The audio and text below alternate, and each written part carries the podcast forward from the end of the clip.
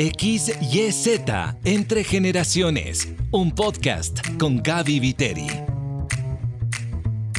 Hola, te doy la bienvenida a XYZ Entre Generaciones, un lugar donde buscamos contar historias que conectan generaciones. Mi nombre es Gaby Viteri y hoy vamos a hablar de Cosmovisión y cómo la época en la que cada uno nació afecta la forma en la que vemos el mundo. La mirada de la vida de cada ser humano es influenciada por varios aspectos, desde su círculo más íntimo, sus padres, sus hermanos, en un segundo nivel los abuelos, los tíos, los primos, luego los maestros de su escuela, sus compañeros, a medida que la persona va creciendo, se da cuenta de que el mundo es más amplio de lo que alcanzaba a percibir inicialmente. Es como cuando lanzas una piedra a un lago. A mí me encantaba hacer eso de niña. La onda se expande desde adentro hacia afuera. Te cuento una anécdota personal.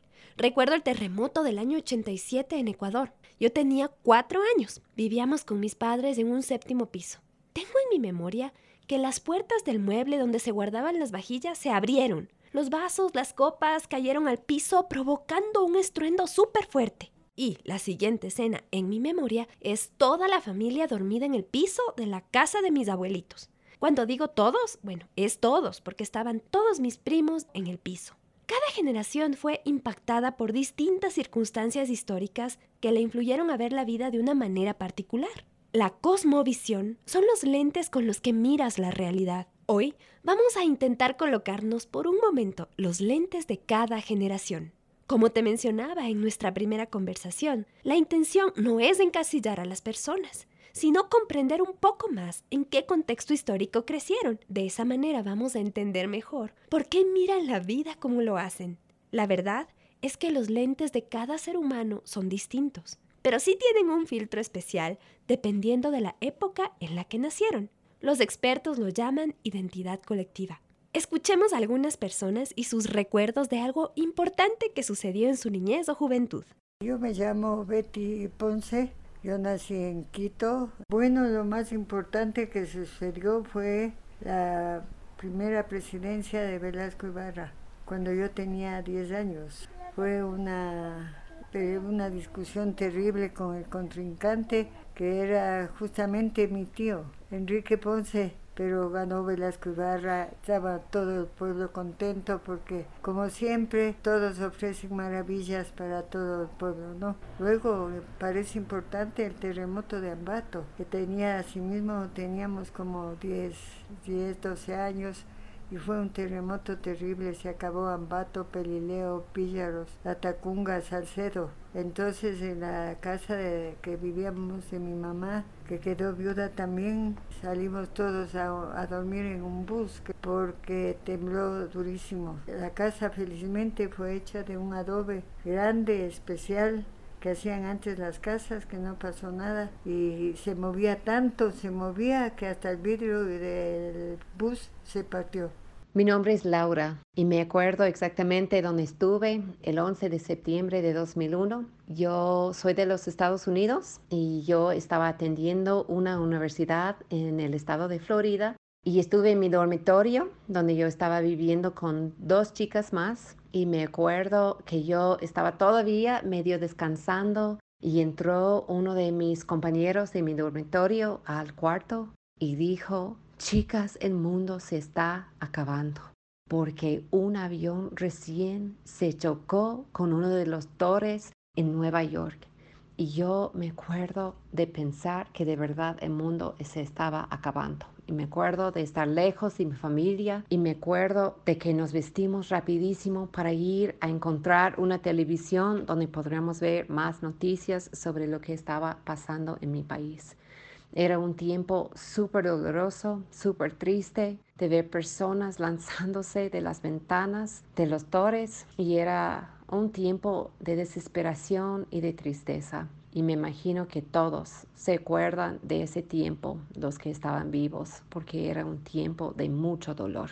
Soy Jimena. Uno de los eventos que impactó mi vida fue la llegada del hombre a la luna, porque precisamente era el día de mi cumpleaños. Yo era un adolescente y estábamos en casa, todos reunidos por mi cumpleaños y por este evento trascendental para la humanidad. Fue una fiesta enorme, En mi casa solo había un televisor y todos nos juntamos para ver esa maravillosa hazaña del hombre. Fue excepcional porque no podía entender. La tecnología permitía que el hombre llegara a la luna. Fue un evento extraordinario. Qué lindas voces. Y esos relatos nos trasladaron justo a esos momentos. Quiero presentarles al invitado del día de hoy, un amigo muy querido, Samuel Melo. Nació en Finlandia cuando tenía entre 2 y 3 años. Sus padres lo trajeron al Ecuador. Por un tiempo regresaron otra vez a Finlandia y luego retornaron como familia misionera a Ecuador por varios años. Samuel tiene estudios en economía y en teología. Actualmente está terminando su tiempo de servicio como pastor de jóvenes en una iglesia en Finlandia. También es intérprete simultáneo y traductor de libros. Samuel sueña con la venta de un proyecto de planta de energía solar en Ecuador a un fondo de inversiones extranjero. También sueña con crear un negocio de servicios financieros para la gente de áreas rurales de Ecuador basado en finanzas descentralizadas. A Samuel le encanta comer con amigos y le relaja estar en casa busca lo elemental del cristianismo para vivirlo de una manera sencilla, es decir, amar a Dios, obedecerle y ayudar a los que sufren. Samuel, bienvenido. Hola Gavita. Así como cuentas las cosas, hasta parece que fuéramos amigos. Aparte de todo esto, lo que Gavita contó, muy, muy amablemente, Gaby y yo trabajamos en la misma iglesia durante varios años y tengo el privilegio de haber sido su compañero de oficina. Sí, trabajábamos así de vecinos, Samuel. Gracias por estar aquí, Samuel. Y hoy día nos une algo que, que, sé que está en tu corazón porque tú sirves con la nueva generación y eres una persona que impacta a esa nueva generación. Y yo quería invitarte a hacer un sobrevuelo de este tema de cosmovisión de las distintas generaciones. Mm. La cosmovisión puede ser como la forma en la que cada persona interpreta el mundo. Exacto, es como que nadie puede mirar con sus propios ojos el mundo en sí mismo, sino que todos tienen que aplicarse algún tipo de lente. Y ese lente con el que estamos mirando la realidad es nuestra cosmovisión. La época histórica en la que tú naciste también influye en este asunto de construir la cosmovisión. Claro, si es que algo pasó en la época en la que yo iba creciendo, seguramente va a marcar mi vida, pero también al resto de personas que están en mi mismo rango de edad. Entonces, quisiéramos construir un poco sobre, sobre este tema. Una vez más, Samuel, sabes, no, no construyendo desde el tema de etiquetar. Muchos habrán escuchado los términos centennials, millennials, boomers ah, y así. Y son categorías útiles que nacen en especial desde la sociología, pero obviamente existen ah, detalles ahí como por ejemplo de que muchas de estas vienen desde el contexto norteamericano de los Estados Unidos y que una persona que está viviendo en África Central, en las mismas épocas, está viviendo un contexto completamente diferente y estos momentos históricos y culturales que vivieron los estadounidenses, por ejemplo, nacidos entre, entre los 80s y 90s, no va a aplicar ese mismo tipo de situaciones a la gente que está en África Central. Así que eso como un detalle claro de que son categorías que sirven para conversar al respecto, pero que existe mucho, uh, mucha sutileza en que lo que genera que una generación comparta cierto tipo de características o parámetros es que realmente hayan vivido esas mismas situaciones culturales e históricas. No es lo mismo nacer a finales de los 1800, cuando a duras penas tienes un poco de, carros que recién están comenzando a andar, a 70 años después, cuando el ser humano ya estaba lanzando cohetes fuera de órbita. Entonces, la realidad es completamente diferente el tener que viajar al otro lado del mundo a finales de los 1800 te podía tomar semanas en barco, 70 años después puedes hacerlo en avión en unas cuantas horas. Eso hace que el mundo con el que te estás enfrentando sea completamente diferente y por ende también genera necesidades diferentes y expectativas diferentes en los chicos cuando van creciendo. Su mundo es diferente. Definitivamente un chico que nació en el año 2000 en los Estados Unidos o en Europa vive una realidad muy diferente a un jovencito que está tal vez en un área rural del Ecuador. Aunque tal vez por este tema de Internet y de la globalidad ya se están acercando bastante las realidades. Pero seguramente en otra época sí, sí, las diferencias eran mucho más marcadas y más abruptas. Cada, cada generación vivió historias de vida tan distintas y yo quisiera que hagamos como un sobrevuelo de estas situaciones generacionales y que nos vayamos así súper atrás a, a esta generación de 1920, 1944 que vivió la Gran Depresión, Mm. ¿no es cierto? ¿Cómo, ¿Cómo ves la cosmovisión que podrían tener ellos? A lo largo de la historia, casi todos los seres humanos han vivido bajo la línea de extrema pobreza.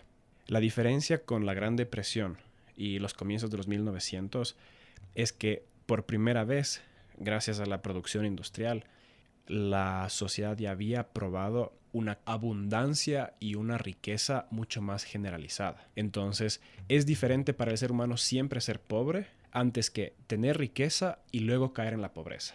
Eso es mucho mayor tragedia que la de siempre ser pobre, porque es una cuestión de comparado con qué. Si es que todos son pobres y siempre son pobres, en realidad nadie es pobre, porque es la única realidad que existe. Pero en cambio, si es que existe gente que es muy rica a tu alrededor y solamente tú eres pobre, entonces sientes que hay algo que está mal. De la misma forma, a los 1800 comienza la, la producción mucho más generalizada con la industria y antes los que eran ricos eran más los que tenían que ver con la nobleza y la aristocracia, pero luego nace una categoría mercante que comienza a tener mucho más riqueza y ellos son los que caen a la pobreza y esto genera una reacción de hiperproductividad, de intentar recuperar lo que se tenía antes. Entonces ellos sí se podría decir que son como que verdaderos hijos de la pobreza, porque antes, poquito nomás antes, tenían mucho mayor cantidad de recursos. Sucede justo en la mitad de las dos guerras mundiales, que aumenta un factor de violencia enorme. Entonces yo diría que probablemente la primera mitad del siglo XX es lo más difícil que ha vivido este planeta a nivel global. Porque a pesar de que haya sucedido, por ejemplo, la Gran Depresión en los Estados Unidos, creo que fue en el 29, después de eso fueron décadas de consecuencias económicas alrededor del resto del mundo, porque obviamente caen los países ricos y luego se demoran años en, en llegar a otros lados.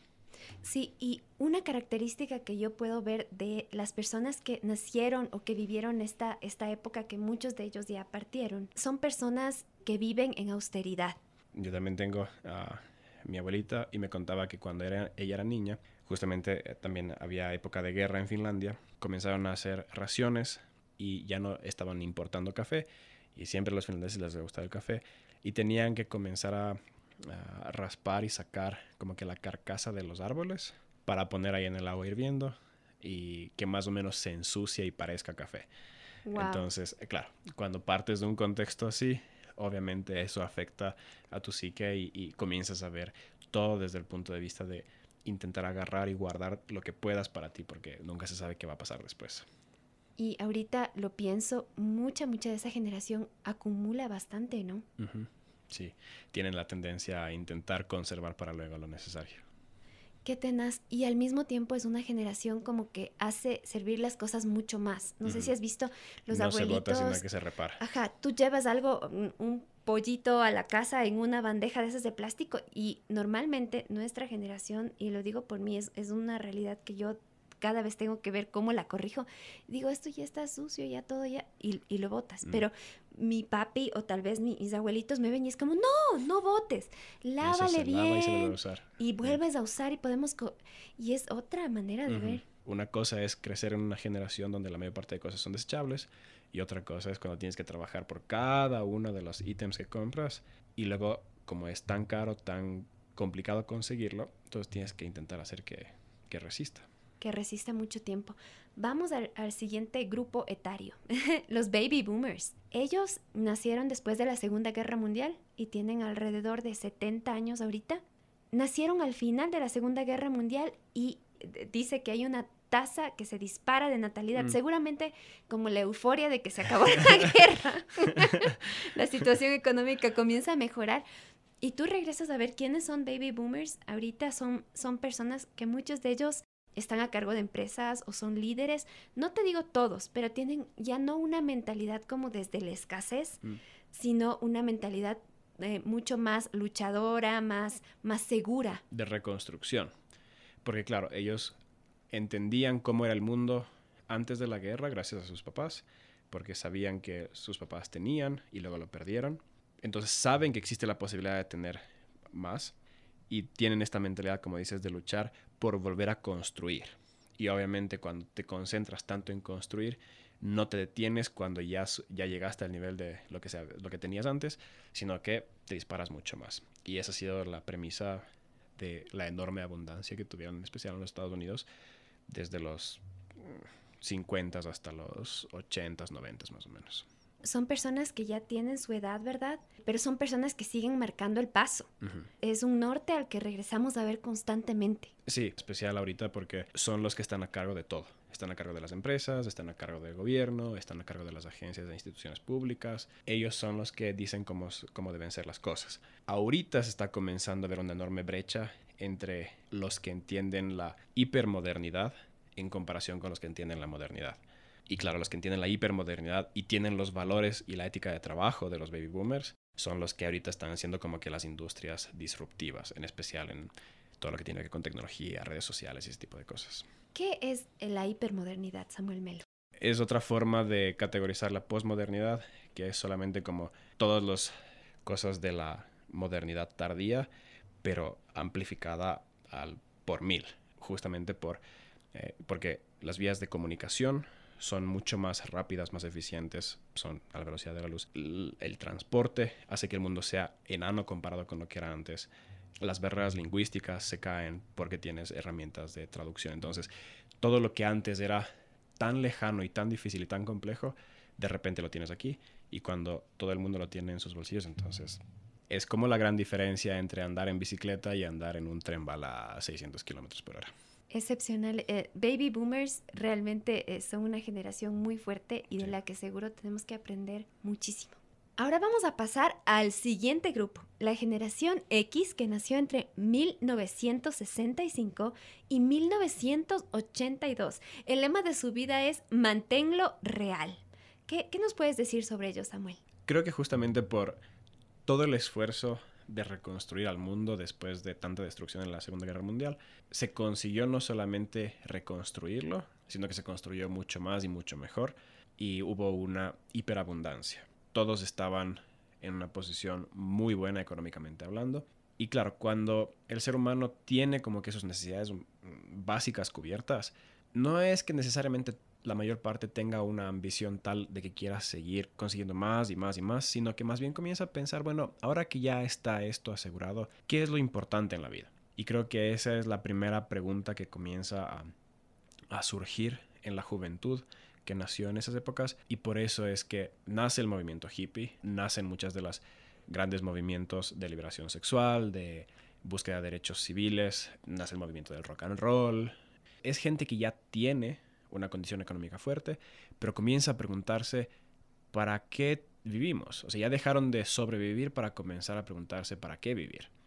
Esa es como que, bueno, let's keep it real. O sea, ¿qué es lo auténtico? ¿Qué es el ser humano? ¿Qué es existir como humano? Y esa búsqueda existencial es probablemente la que termina marcando la pauta a lo que viene después están buscando un propósito. Y en este tiempo también se dan hitos especiales como los viajes al espacio y se desarrolla la computadora. No el Internet, pero se comienzan a desarrollar esas computadoras inmensas, ¿verdad? Los movimientos tecnológicos se comienzan a acelerar muchísimo justamente por el nacimiento de la computadora, porque a pesar de que pensamos que la computadora es la que está sobre nuestro escritorio, en realidad la tecnología computacional es la que hace que todas las demás tecnologías, transporte, comunicaciones tales, no solamente que crezca, sino que se multiplique y sea muchísimo más eficiente. Entonces, sí, más o menos a partir de los 60, 70, la curva de crecimiento tecnológica es exponencial y por ende, cómo funciona nuestro mundo es que cambia tan abruptamente y comienza a haber cada vez más y más y más brecha entre las generaciones subsecuentes. Y ahí es donde nacen, como que las dos caras de la moneda de la generación X. Por un lado, buscar algo súper auténtico, súper humano, súper existencialista, y por el otro, usar y abusar la posibilidad que producía el mercado de ser cada vez más rico. Genial, Samuel. Ahora vamos a pasar a nuestra generación. Y yo, ¡Uh! yo pensaba que tú eras de la generación Z. Pero ¿por qué me ves como un pollito? Sí, siempre dije, el Samuel es un revolucionario, alguien que cambia la historia, rompe paradigmas desde la generación Z. Y me dicen, no, Soy millennial. Soy millennial. Soy del 93 yo. ¿De qué? Eh, Del 93. Del 93. Yo soy del 83. Te paso por apenas 10 añitos, Samuel. Entonces tú estás en el filo superior de los millennials y Sí. estoy en el filo inferior de los millennials. ¿Cuál es la cosmovisión de la generación Y o millennials? Somos los últimos que tuvieron realmente una infancia antes de la internet. Somos los últimos que no pasaron pegados a la computadora, al celular y que pudimos como que tener una infancia en las calles, jugando con nuestros amigos, literalmente con pelotas y, y- nada más. Una infancia desconectada. Pero en nuestra adolescencia o temprana juventud ya llegó la banda ancha, ya llegó la conexión abierta todo el tiempo, ya llegaron las respuestas infinitas del tío Google y ya no podemos regresar a una realidad desconectada. O sea, hoy por hoy volver a un estilo de vida monástico donde no tienes conexión, a nosotros se nos haría casi imposible porque sabemos lo mucho más fácil que es la vida cuando estás conectado. ¿Cómo es que el Internet y este mundo que está en la palma de tu mano formó la cosmovisión de nuestra generación? Antes para tú entender el mundo que tienes alrededor, tenías que estudiar muchísimo y tenías que aprender a resolver cierto tipo de problemas utilizando tu cabeza. Porque la capacidad computacional, o sea, la capacidad de resolver, de calcular el mundo a tu alrededor, dependía de ti. Y obviamente tú podías acceder a libros, podías buscar esa información, pero tenías que sacarla, procesarla tú y luego aplicar. Ahora ya no necesitas tú utilizar tu capacidad computacional en tu cabeza, sino que puedes tercerizarla a través de Internet en otras fuentes. Entonces ya no necesitas tú memorizar nada, sino que puedes siempre hacer la pregunta y Google te responde. Entonces dejamos de nosotros utilizar la tecnología para más bien nosotros convertirnos en anexos de un cuerpo tecnológico mucho más grandes y nosotros nos convertimos en extensiones. La red a la que tenemos acceso para tomar decisiones en nuestra vida es superior, es más completa, tiene mucho más detalle y puede responder muchas más preguntas. Pero no sé si necesariamente eso sea bueno, porque la gente no necesariamente sabe cómo manejar una red tan grande en sus vidas, porque esta red también ejerce una presión sobre el individuo. Y eso lo vemos, por ejemplo, con las redes sociales. No es que uno solamente se aproveche de las redes sociales, sino que las redes sociales también se aprovechan de uno. Los millennials como que luchamos por el you only live once, solamente vives una vez. Entonces, si es que tú te topas con un millennial, normalmente no vive en el pasado ni en el futuro, sino que eh, está totalmente centrado en el hoy. Mm. Y creo que ahí ya estamos topando un poco más de lo que estábamos hablando al comienzo, de la cosmovisión desde un punto de vista más amplio. Y es porque hasta hace pocas generaciones, la gran mayor parte de gente, en especial en Occidente, eran cristianas. Tenían una cosmovisión donde el momento que mueres tienes dos opciones de eternidad, una con Dios o una en el castigo eterno. Entonces la gente vivía sus vidas no solamente para esta vida, sino pensando en las consecuencias eternas. Hoy por hoy vivimos una realidad y un contexto mucho más secularizado, donde el momento que te mueres, ese es el fin. Por ende, también la vida se vuelve más preciada y quieres como que aprovechar más cada momento porque sabes que luego no va a haber nada. Hay estas dos narrativas grandes. La una, existe una eternidad.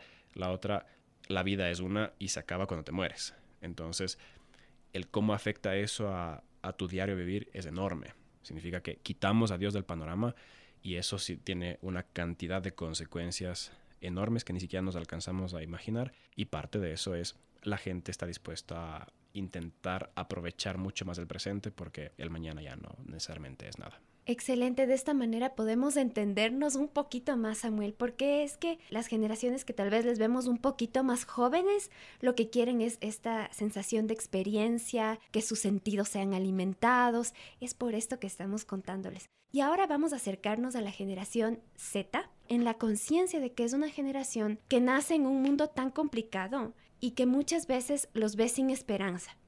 Es una característica muy común de la generación Z este tema de desesperanza. Mm. Decir, aquí ya no vamos a ninguna una parte, el no barco, son boomers, son doomers.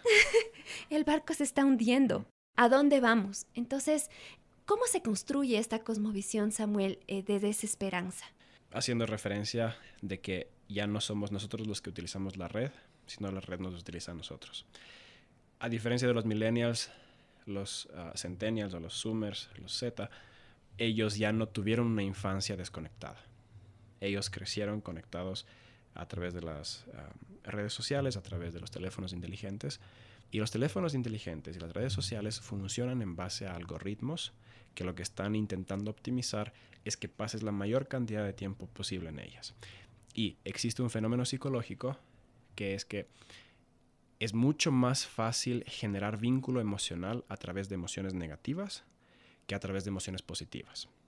En otras palabras, si es que el algoritmo nos diera solamente cosas positivas, no pasaríamos tanto tiempo en redes sociales como cuando nos alimentan cosas negativas.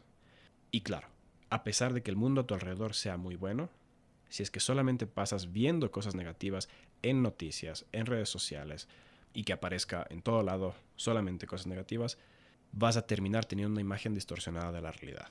Y es una imagen donde todo se está yendo al tacho de basura. Es imposible tener una visión optimista cuando todo lo que consumes es negativo.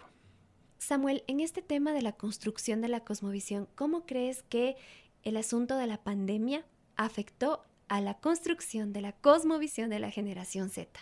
Las cosas que construyen cultura son las cosas que tú y yo compartimos. La generación Z tiene como característica común de que estaban probablemente en la escuela o en el colegio cuando viene la pandemia y en mayor o menor medida en muchos países hubieron enormes restricciones como para asistir a clase y tuvieron que pasar de forma forzosa a un sistema educativo en casa. Yo creo que el estudiar en casa no es tanto problema, pero sí creo que es problema la forma en la que sucedió y el no haber podido tener alternativas como para socializar. Pero en la pandemia se convirtió en un aislamiento completo. Y cuando eres adolescente, una de las cosas más importantes en tu vida es justamente aprender a formarte y comportarte de una forma saludable socialmente hablando.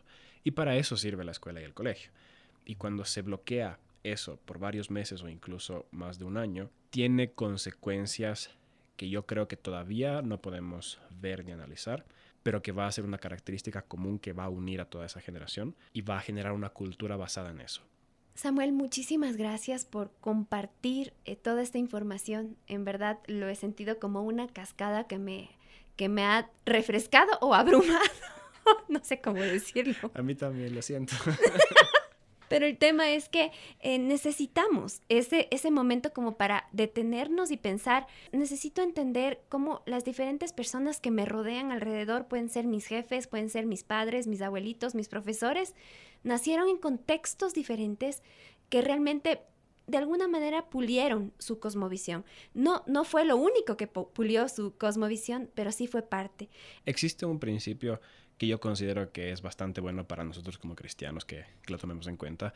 Y el principio es no asumir cosas malas de la gente e incluso cuando nos tratan mal y así, más bien partir de la suposición de que ellos están probablemente luchando con cosas que nosotros no entendemos. Ellos probablemente están lidiando con dificultades que incluso nosotros no podríamos lidiar y aún así están haciendo lo mejor que pueden. Eso a nivel personal. Creo que vale la pena intentar extender ese mismo principio a nivel de generaciones. Muchas veces los adultos se quejan de los jóvenes o de los adolescentes porque se comportan como se comportan. Quizás solamente no estamos pudiendo entender su contexto y más bien vale la pena ser un poco misericordiosos y entender que toda una generación puede estar intentando hacer su mejor a pesar de que para nosotros eh, no sea lo ideal. Así que misericordia con el individuo, misericordia con las generaciones. Me encanta cerrar de esta manera, Samuel, y te agradezco muchísimo por concedernos este tiempo para conversar sobre cosmovisión y sobre generaciones. Gracias, Gavita, por conversar conmigo. Y ahora vamos a la pregunta de la semana. Lorena nos escribe, tengo una dificultad con la tecnología. Yo les digo a mis hijos que no usen tanto el celular, pero la verdad me veo a mí misma y paso horas con el teléfono tomando fotos, subiendo a las redes sociales, viendo qué me responden. Hasta mis hijos me reclaman. Sinceramente, me parece contradictorio que yo les pida menos uso del teléfono cuando yo misma vivo pegada a mi celular. Les abro mi corazón, no sé cómo vivir sin mi teléfono. Lorena, gracias por ser tan franca. David Novoa, coordinador para Ecuador de E625, te va a responder. Hola querida Gaby, siempre es un placer compartir contigo este espacio que intenta unir a las generaciones. Y saludos también a Lorena. Querida Lorena, Eh, lo que estás viviendo es un mal de este tiempo con el que debemos aprender a lidiar. Y te lo dice alguien que pasa mucho tiempo en el celular. Y sí, por motivos de trabajo tengo que usar muchísimo el teléfono. Y claro que también para mi uso personal y mis momentos de ocio todo sucede en el teléfono. Pero mi labor aquí es hablarte de Jesús y de lo que podemos aprender de él. ¿Recuerdas aquella historia en que Jesús se encuentra con la mujer de Samaria? Ella sufría también una adicción a las relaciones. Jesús le habló a esta mujer acerca del agua. Le habló de un tipo de agua diferente a la que ella había bebido antes, un, agua que sí podía saciar su sed. Y es que ella tenía sed y trataba de saciarse con cualquier clase de agua, con cualquier clase de adicción. Lorena, tú también tienes esa sed. Y lo que quizás no te has dado cuenta es que estás tratando de saciar la sed que tienes a través de las redes sociales, a través del teléfono. Pero esas cosas jamás podrán saciar la sed interior que tú tienes. Querida Lorena, Jesús te invita hoy a beber del agua que Él ofrece. Cuando puedas probarla, la Escritura dice que de tu interior surgirá un manantial que hace brotar ríos de agua viva. Y, esos ríos, como están naciendo ya de tu interior, también podrán saciar a otros a tu alrededor. Así es como Jesús lo hace. Mira, Lorena, este tipo de agua que Jesús te ofrece puede cambiar esa realidad que tú estás viviendo hoy. Conociendo a Jesús de una manera más íntima y personal, ese manantial empezará a correr en tu corazón, llenará los vacíos que hoy intenta llenar con otras cosas y va a calmar tu ansiedad por la aprobación y reconocimiento de otros. Te aseguro que empezarás a buscar muchísimo más de esa aprobación que solamente viene del eterno Dios. Mi consejo para ti, querida Lorena, es que busques apasionadamente estas aguas y de seguro las cosas van a cambiar. Gracias David por tu respuesta. Qué valioso lo que le acabas de comentar a Lorena. Y si Lorena quisiera un poco más de información de, de, cómo aprender a manejar este tema de redes sociales, cómo aprendemos a manejar esto de una manera más saludable. Tal vez tienes algún recurso que nos pueda sugerir. Claro que sí, Gaby, con mucho gusto. Mira, te puedo sugerir, Lorena, un par de libros. Uno se llama Mamá High Energy, Mamá de Alta Energía. Es un libro que te va a ayudar mejor en la administración del tiempo y a mantenerte enfocada para conseguir metas. Eso está buenísimo. Y otro libro que te puede servir es un libro que se llama Redes. ¿no? Es un libro que está diseñado para adolescentes y que te puede servir con tus hijos, pero de seguro que la información te va a servir a ti también, porque es un libro que maneja mucho el tema de, de las redes sociales de la adicción a, a, los dispositivos y a este tipo de cosas de las que hoy estás sufriendo. Así es que ambos materiales te van a ser muy oportunos para este tiempo. Muchas gracias por ser parte de este podcast. Quiero pedirte que compartas este material con gente que tú crees que le puede servir. Ahora quiero plantearte el desafío de esta semana. Por favor, busca a una persona de una generación mayor a la tuya Pregúntale qué cosas recuerda de su infancia o de su juventud, si algo importante marcó su generación. Escucha sin prisa. Me encantaría saber de ti. Puedes buscarme en Instagram como arroba gaby.viteriXYZ. Nos encontramos la próxima semana, cuando pondremos el cuarto pilar de este podcast, aprender a escucharnos. Te envío un abrazo súper grande, de esos que conectan generaciones. Este podcast llega a ti con el auspicio de Hagai Internacional. Hagai es un ministerio interdenominacional de liderazgo cristiano, fundado hace más de 50 años y opera en más de 188 naciones y territorios. Hagai Ecuador es una organización llamada a maximizar el enfoque de los líderes siervos en la tarea evangelística. Si deseas ser parte de una experiencia Hagai, escribe a líderes.hagai.gmail.com líderes.haggai.gmail.com XYZ Entre Generaciones con Gaby Viteri. Una producción de HCJB.